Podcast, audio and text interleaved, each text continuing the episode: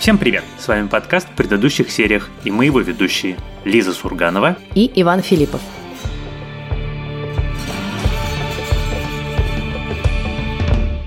И сегодня мы после долгого, на самом деле, перерыва будем обсуждать российский сериал, который называется «Капельник». Это мини-сериал из всего, на самом деле, шести серий, который вышел на платформе «Премьер» этой осенью.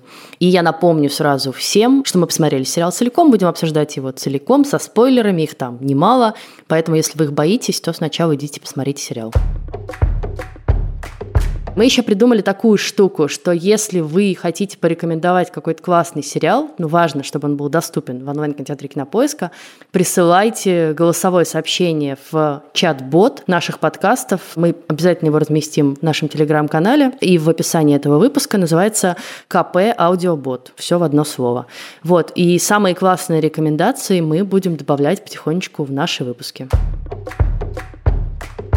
Сериал «Капельник» про настоящую Россию со всеми ее проблемами, сложностями, с коррупцией, ментами, ФСБшниками ужасными, наркотиками и вообще всем на свете. Ну, я тут не совсем с собой согласна, потому что ты вот сейчас так его описал, и тут люди, которые не смотрели сериал, но почему-то еще до сих пор слушают наш выпуск, такие, ой, все, чернуха, хтонь, мы пошли.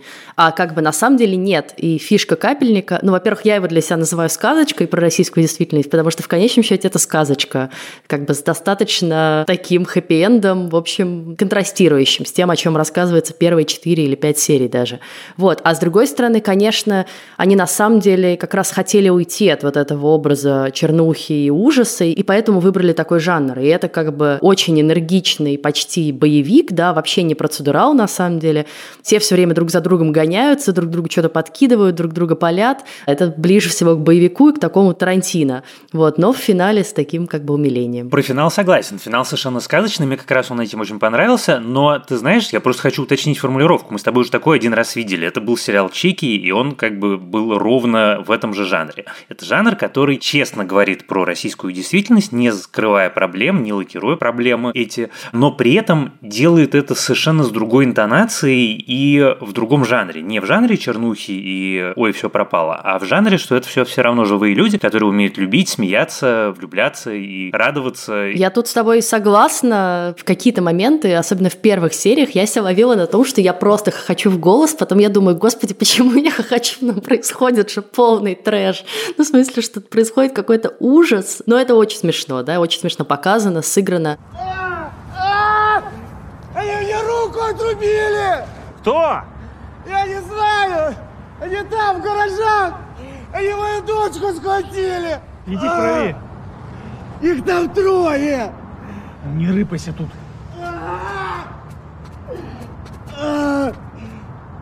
Что ты был? Давай быстро! Пушки белая,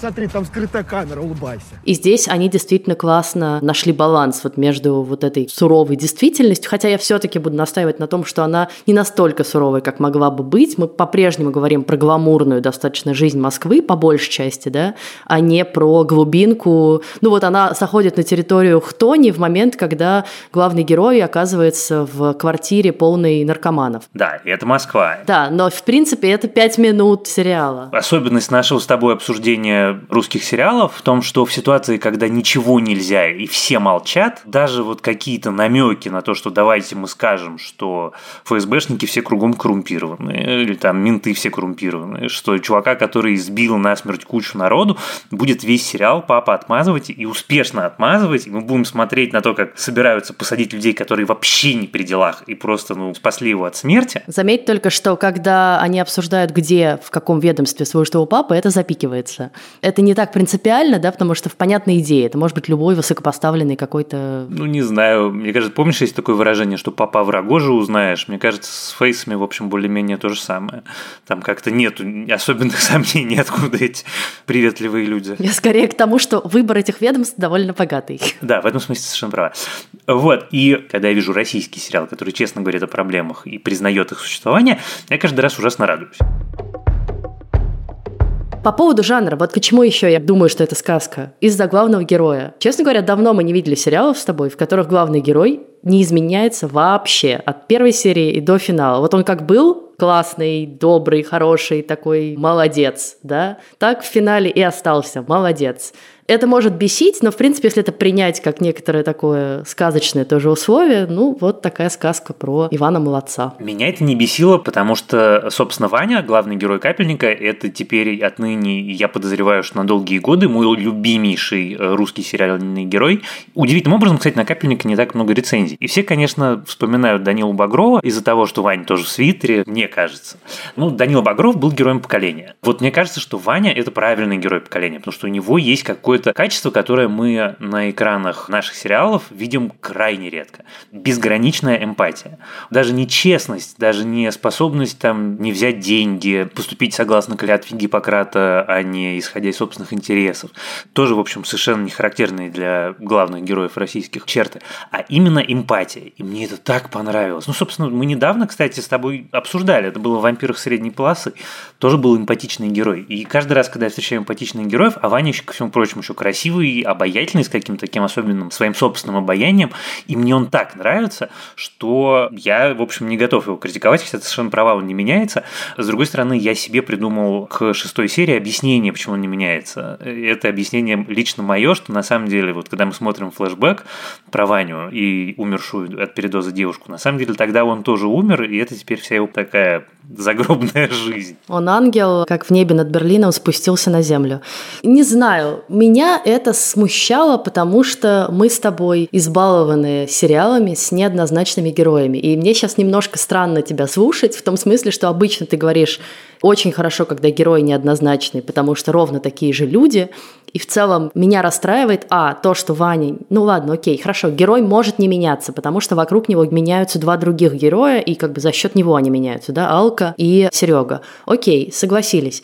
Но проблема еще в том, что кроме того, что он эмпатичный, честный, и у него в прошлом была история с девушкой, мы вообще про него ничего не знаем и не понимаем. Нам про этого героя ничего не рассказывают. Нам больше всего рассказывают про Алку. Вот ее история понятна, ее арка понятна, ее прошлое понятно, почему она к этому пришла. Про него ничего не понятно. Но вы раскройте хотя бы вашего главного героя немножечко, но сделайте его чуть-чуть многограннее. У меня, честно говоря, было ощущение, что на самом деле главный герой в сериале «Капельник» не Ваня, а Алка, потому что ты совершенно права. У нее есть и backstory, и у нее удивительно классно придуманная история, ее супер трогательное отношение с папой. На самом деле в этом сериале есть какие-то вещи, за которые мне хотелось, я не знаю, отдельно сказать спасибо всем, кто принимал участие в создании.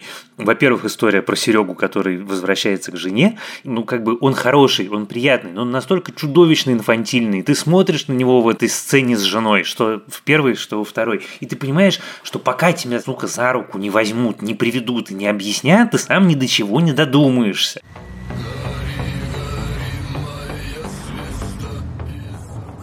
Прости, короче, меня, если сможешь. А ты баба-то молодая, красивая. Что тебе? Что тебе портить жить вообще с инвалидами, не пойму. Все, давай, не болей. Савет, да любовь вам, прощай, и меня искать не надо, ясно? Когда я прочитал историю про актера Никиту Никитина, который не профессиональный актер, у которого это дебютная роль, который просто написал по объявлению о кастинге, в это абсолютно невозможно поверить, потому что настолько живого, бесконечно обаятельного комедийного героя я давно не видел. Причем это я сейчас говорю не только про российские сериалы. Это действительно такая success story, в смысле всем начинающим актерам для вдохновения, потому что я читала интервью с режиссером э, Ильей Аксеновым, и говорит, вот мы думали, да, что нам делать с этим одноруким персонажем, либо делать это на спецэффектах, ему руку убирать, но это было бы очень дорого и сложно, либо искать однорукого актера, но как бы их тоже не так много, они там рассчитывали на какого-то одного стендапера, он их послал, а дальше просто стало понятно, что вообще непонятно, где этих актеров брать, и он просто написал, как бы вот мы ищем, и этот Никита Никитин подался действительно по объявлению, в этом смысле ищите и обрящите, что называется. Все его шутки про руку такие смешные. Это очень смешно. То есть вот с момента, когда он появляется на экране, все сцены с ним, все просто замечательные. Но открытие для меня была Алка, потому что мне очень нравятся истории, когда ты читаешь про сериал «Капельник», что придумала его блогерша Ида Галич. Ты читаешь, что это про чувака, который прокапывает богатых наркоманов. Ты видишь фотографию девушки с губами, ты понимаешь, что это какая-то инстаграм-звезда. Потом ты считаешь, что это инстаграм-звезда. Ни один из этих элементов не вызывает у тебя желания смотреть этот сериал. Собственно когда я тебе рассказывал про Капельникова, это был наш с тобой разговор. А потом ты начинаешь его смотреть, и оказывается, что самый крутой герой, который есть, это героиня, и она настолько нехарактерная для российских сериалов, настолько сложная, настолько интересная, и актерская роль потрясающая абсолютно, от начала до конца, и все ее истерики, и вот уже упомянутые отношения с папой, и разговор с папой в финале, какие потрясающие вот эти сцены. Это я виноват, что ты наркоманкой стала. Пап, ты чего? Я же тебе должен был времени больше уделять после смерти матери, а не бухать. Я посмотрел вот интервью с тобой. Думаю про себя, какая у меня дочка умная, красивая. Прости меня.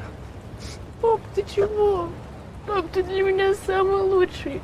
Правда, ты самый лучший папа на свете, слышишь? Я очень тебя люблю, папа. Очень люблю тебя. Это все настолько не характерно и настолько хорошо, и настолько, мне кажется, важно, что какие-то юные зрители, которые смотрят и которые видят, что да, бывает так, что родители понимают, что на самом деле родители признают свои ошибки, да, отношения можно вернуть, да, можно объяснить, можно найти взаимопонимание. Блин, это так круто. Мне нравится эта история тем, что, мне кажется, она достаточно правдоподобная, ровно потому, что вот все эти сегодняшние тикток-звезды, это вчерашние какие-то мальчики и девочки из города Н, да, которые поняли, что они своей харизмой, интересными обзорами на что-то могут себе зарабатывать кучу просмотров, и на этом вдруг стали в одночасье невероятно популярными и богатыми людьми, да, и вдруг как бы тебя сносит крышу абсолютно от свалившейся на тебя известности. Мне кажется, правдоподобность заключается в том, что шаг к этой известности стал очень коротким, да, и как бы на самом деле более или менее доступно любому человеку. В смысле, что это вот как бы гораздо проще, чем попасть типа в кино и стать звездой. Потому что все, что тебе нужно, это телефон. Ты знаешь, кстати, вот у меня про это поколение тиктокеров и инстаграм звезд, и несмотря на то, что это абсолютно не моя чашка чаю, не мой жанр, мне всегда казалось, что в нашей стране замечательный какой-нибудь Даня Милохин должен быть просто, ну, я не знаю, национальным героем. Чувак из детского дома, который своим талантом и тяжелой работой выстроил себе карьеру и сделал деньги.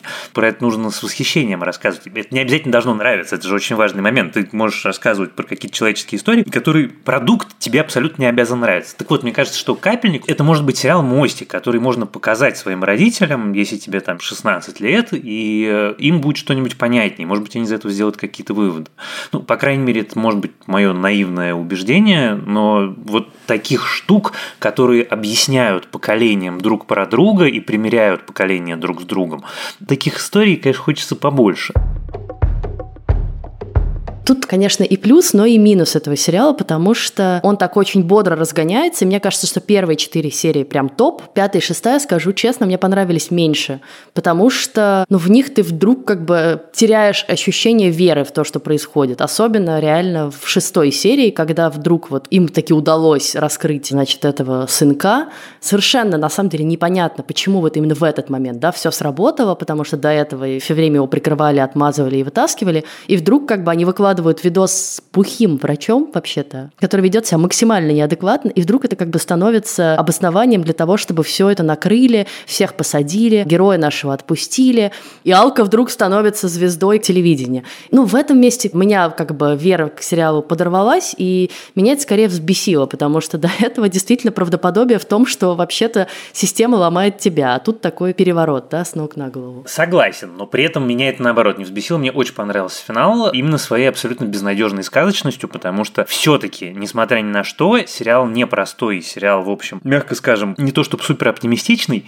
Вот эта вот необходимость какого-то светлого финала, я обычно против такого протестую. Мне кажется, что должен быть реализм, нужно держать жанр, нужно заканчивать историю органичным для истории образом. Но вот именно в случае с Ваней и Алка я как-то им это все просил, потому что мне очень хотелось этого хэппи-энда. Я не спорю, что это неожиданное решение. Но вот когда она прилетает в Благовещенск и видит его в ресторане, и мне было так приятно, как зрителю, вот просто по-зрительски, не как человек, который может плеваться ядовитой слюной и говорить гадости, а просто как человеку, который получил удовольствие от классной шестисерийной истории. Ну ладно, ладно. Они милая парочка. Там, кстати, оф топ милый факт заключается в том, что Анастасия Резник, она сама из Благовещенска, изначально в сценарии был Хабаровск, и она уговорила сценаристов поменять на Благовещенск, то есть как бы на свой родной город и прилетела туда из Москвы спустя там много лет после того, как там не была. Так что в некотором смысле это такая true story. Да, это мне, кстати, тоже отдельно нравится, что там есть города, которые традиционно не фигурируют в российских сериалах. Благовещенск – это Таганрог. Ну, мы про это миллион раз говорили, когда обсуждали любые русские сериалы, что очень здорово, когда показывают что-то кроме Москвы и вообще, что есть жизнь за МКАДом.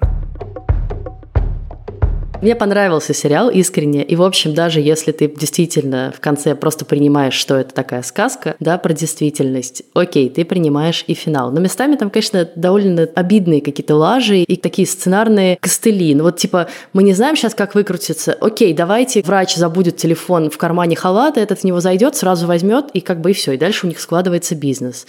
Ну, как бы это так удобно сделать. Я понимаю, почему так удобно сделать, но в целом в этот момент ты такой, что-то не очень, кажется. А в момент, когда я просто поорала, вы как бы делаете сериал про действительность, вы хотите какие-то темы важные поднять, вы какой-то research делаете. Но, блин, когда главный герой, медик, едет в больницу сдавать тест на ВИЧ через 5 минут после того, как ему воткнули шприц в руку, учитывая, что антитела появляются там через пару-тройку недель, и надо сдавать потом еще повторный тест вообще-то через 3 месяца. Обидно, понимаешь, вот в таких как бы хороших, проработанных проектах, где вроде как с другой стороны куча research а, да, вот про этих капельников, про эти вечеринки, про работу, собственно, ментов, закладчиков и то, как ФСКН держит сама этих закладчиков.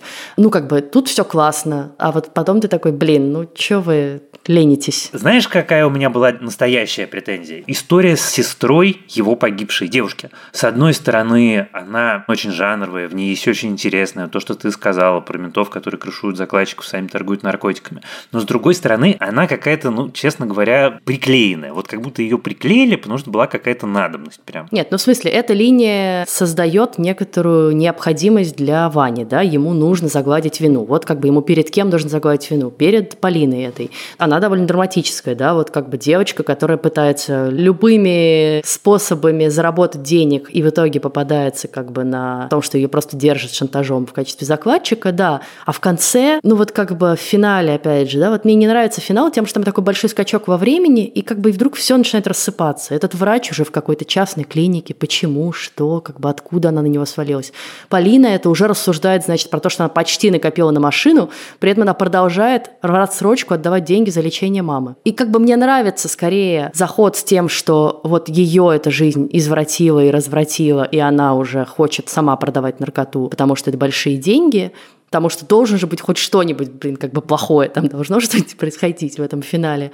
А с другой стороны, я согласна, да, что она немножечко как будто недопродумана. Не знаю, вот бывают истории, в которых тебе хочется придраться. С российскими сериалами такое бывает чаще, хотя с американскими, вот на примере американского жига мы в прошлый раз как раз поговорили, тоже случается. А у меня к капельнику придраться желания не возникало, в общем, честно говоря, ни разу. Кстати, что его еще роднит с чиками, кроме вот этого вот очень русского жанра, такого смешения драмы, правды жизни, комедии. Да, да, веселая хтонь. Веселая хтонь, да, вот это такой новый русский жанр. Кроме этого, его, кажется, с чиками еще роднит саундтрек, потому что саундтрек просто бомбический, бомбический саундтрек. Я вот в прошлом выпуске говорил, что S как доллар, но там, в общем, кроме этой композиции, еще довольно много всего. Что нельзя украсть,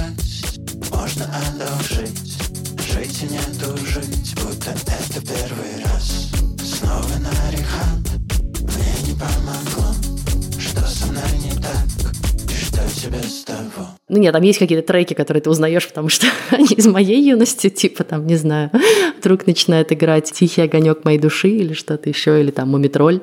Но все остальное, конечно, какое-то новое открытие для меня, но прикольное. Но я хотела сказать про саму идею сериала, потому что что классно еще, это то, что тебе вдруг раскрывают какой-то неизвестный немножечко аспект жизни, потому что про ментов, которые сами с барыгами работают, в принципе, ничего удивительного, классно, что это показывают, да, это становится драматическим движком сериала. Но вот действительно эта история про капельника и про врача, который мотается по всяким селебам и их прокапывает, э, чтобы те встояли на ногах, она довольно прикольная. То есть вот мне нравится, когда такие откапывают внезапные из реальной жизни, да, вот я так понимаю, что главная заслуга Иды Галич в этом сериале ровно в этом, да, что она просто рассказала про такого как бы парня, которого она реально знает, который, видимо, ей самой тоже помогал, судя по ее интервью в прошлом. И вот он ей там всяких баек рассказал, а она как бы это передала сценаристам сериала. То есть все-таки она, хочу поправить, да, что она не создала сериал, она, да, действительно автор идеи, но сценаристы это Александр Носков и Иван Баранов. Знаешь, про что еще хотел сказать? Я никогда не думал, что я произнесу эти слова. Ну, господи, как прекрасен Гоша Куценко в сериале «Капельник». Вся его сцена от начала до конца, она просто безупречная. Не, ребята, я вас без ужина не отпущу. Правда, спасибо, нам действительно надо ехать.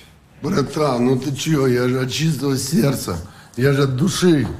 Подожди, я не понял, какие дела могут быть важнее, чем ужин со мной, слышишь? Опять-таки, вот эта вот история, она не только же комедийная, она же очень понятно, и, и мы таких людей знаем, вот как он. Может быть, не обязательно они живут в таких особняках, и не обязательно у них такая коллекция огнестрельного оружия, но людей вот в таком состоянии, к сожалению, там я в своей жизни встречал. И вот эта финальная их сцена, где герой Куценко говорит «дай водку», Ваня ему отказывает, а Куценко потом все равно ему дает деньги, вот этот вот жест такой широкий, вот это прямо как-то настолько точно все, и в результате получилась сцена, целиком вот вся история Куценко, которая одновременно содержательная, очень смешная, потрясающе сыгранная и, ну, как бы очень настоящая. Я такое очень люблю, и это было неожиданно и как-то особенно приятно. За мне очень понравилась история с покупателем квартиры, когда они его потом накормили наркотой, и у него начался трип вот этот полный любви к людям. Это прям очень смешно, да у меня после того, как я закончил смотреть сериал «Капельник», было две мысли. Первая мысль была, как хорошо, что его сделали, как хорошо, что он появился, и как хочется, чтобы посмотрел как можно больше народу. А вторая мысль была грустная, потому что я думал, что вот что-то мне, знаешь, подсказывает, что таких сериалов будет меньше, а не больше. Мой вердикт будет в том, что сериал мне понравился, да, к нему есть какое-то количество серьезных и не очень серьезных придирок, но overall классный сериал, и я его буду рекомендовать друзьям и близким близким. Ну и правда хочу больше таких, потому что даже когда не идеальные проекты выходят, но они все равно в чем-то двигают индустрию вперед и приносят что-то новое, и про них хочется говорить и спорить, это всегда хорошо. Плохо будет, если будут только идеальные проекты, потому что это то, за счет чего, собственно, индустрия развивается, да? за счет того, что учится на ошибках в том числе. Следующий раз мы с Лизой собираемся обсудить новый сезон сериала «Корона», который вышел 9 ноября целиком на Netflix, и который мы уже начали смотреть. Лиза посмотрела одну серию, я посмотрел две, пребываю в состоянии религиозного экстаза и хочу скорее с Лизой этот сериал обсудить. Слушайте нас, пожалуйста, на всех платформах от Яндекс Музыки до Apple Podcasts и YouTube. Пишите нам отзывы, ставьте нам звездочки, сердечки, пишите комментарии, где это возможно. Также пишите нам на почту, давно нам что-то не писали писем, подкаст собака кинопоиск.ру, а еще непременно присоединяйтесь к нашему телеграм-каналу. И самое главное, даже, мне кажется, его второй части, гораздо более живой и активной, а именно чату этого телеграм-канала. Он также называется в предыдущих сериях. Там уже 600 с лишним человек ежедневно, бесконечно обсуждают сериалы. Я просто не успеваю уже следить за всем этим потоком, но там бывают очень трогательные обсуждения. А помогали нам в записи нашего сегодняшнего подкаста наш продюсер Елена Рябцева и звукорежиссерка Лера Кусто. Спасибо им за это большое. С вами были Лиза Сурганова и Иван Филиппов. До встречи. Пока.